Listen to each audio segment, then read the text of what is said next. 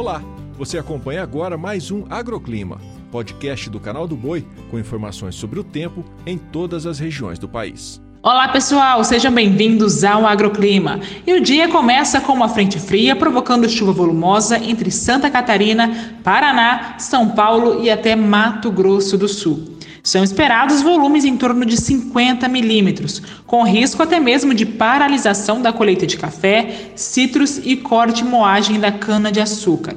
Só que vale lembrar que é uma importante água para fazer a reposição da umidade em solo, o que contribui para o desenvolvimento do trigo e do milho segunda safra.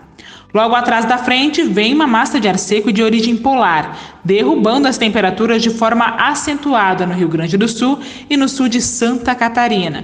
Inclusive, ao longo desta semana ainda vamos falar muito sobre o risco de geada nas áreas agrícolas. E após uma manhã gelada no Rio Grande do Sul, a tarde também não esquenta muito.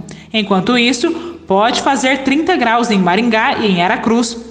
33 em Alta Floresta e 32 em Taraquá e Codó. E agora falando um pouco mais sobre o sul do país, vamos destacar o Paraná. Na cidade de Reserva, a semana já começa bem chuvosa e fria. A máxima, inclusive, não deve passar dos 18 graus.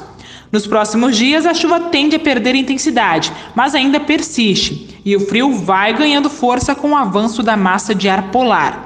Agora, um cenário completamente diferente vive a cidade de Pintadas, na Bahia, que continua com o tempo firme, dias de calor e muito sol, com máxima prevista para hoje de 29 graus.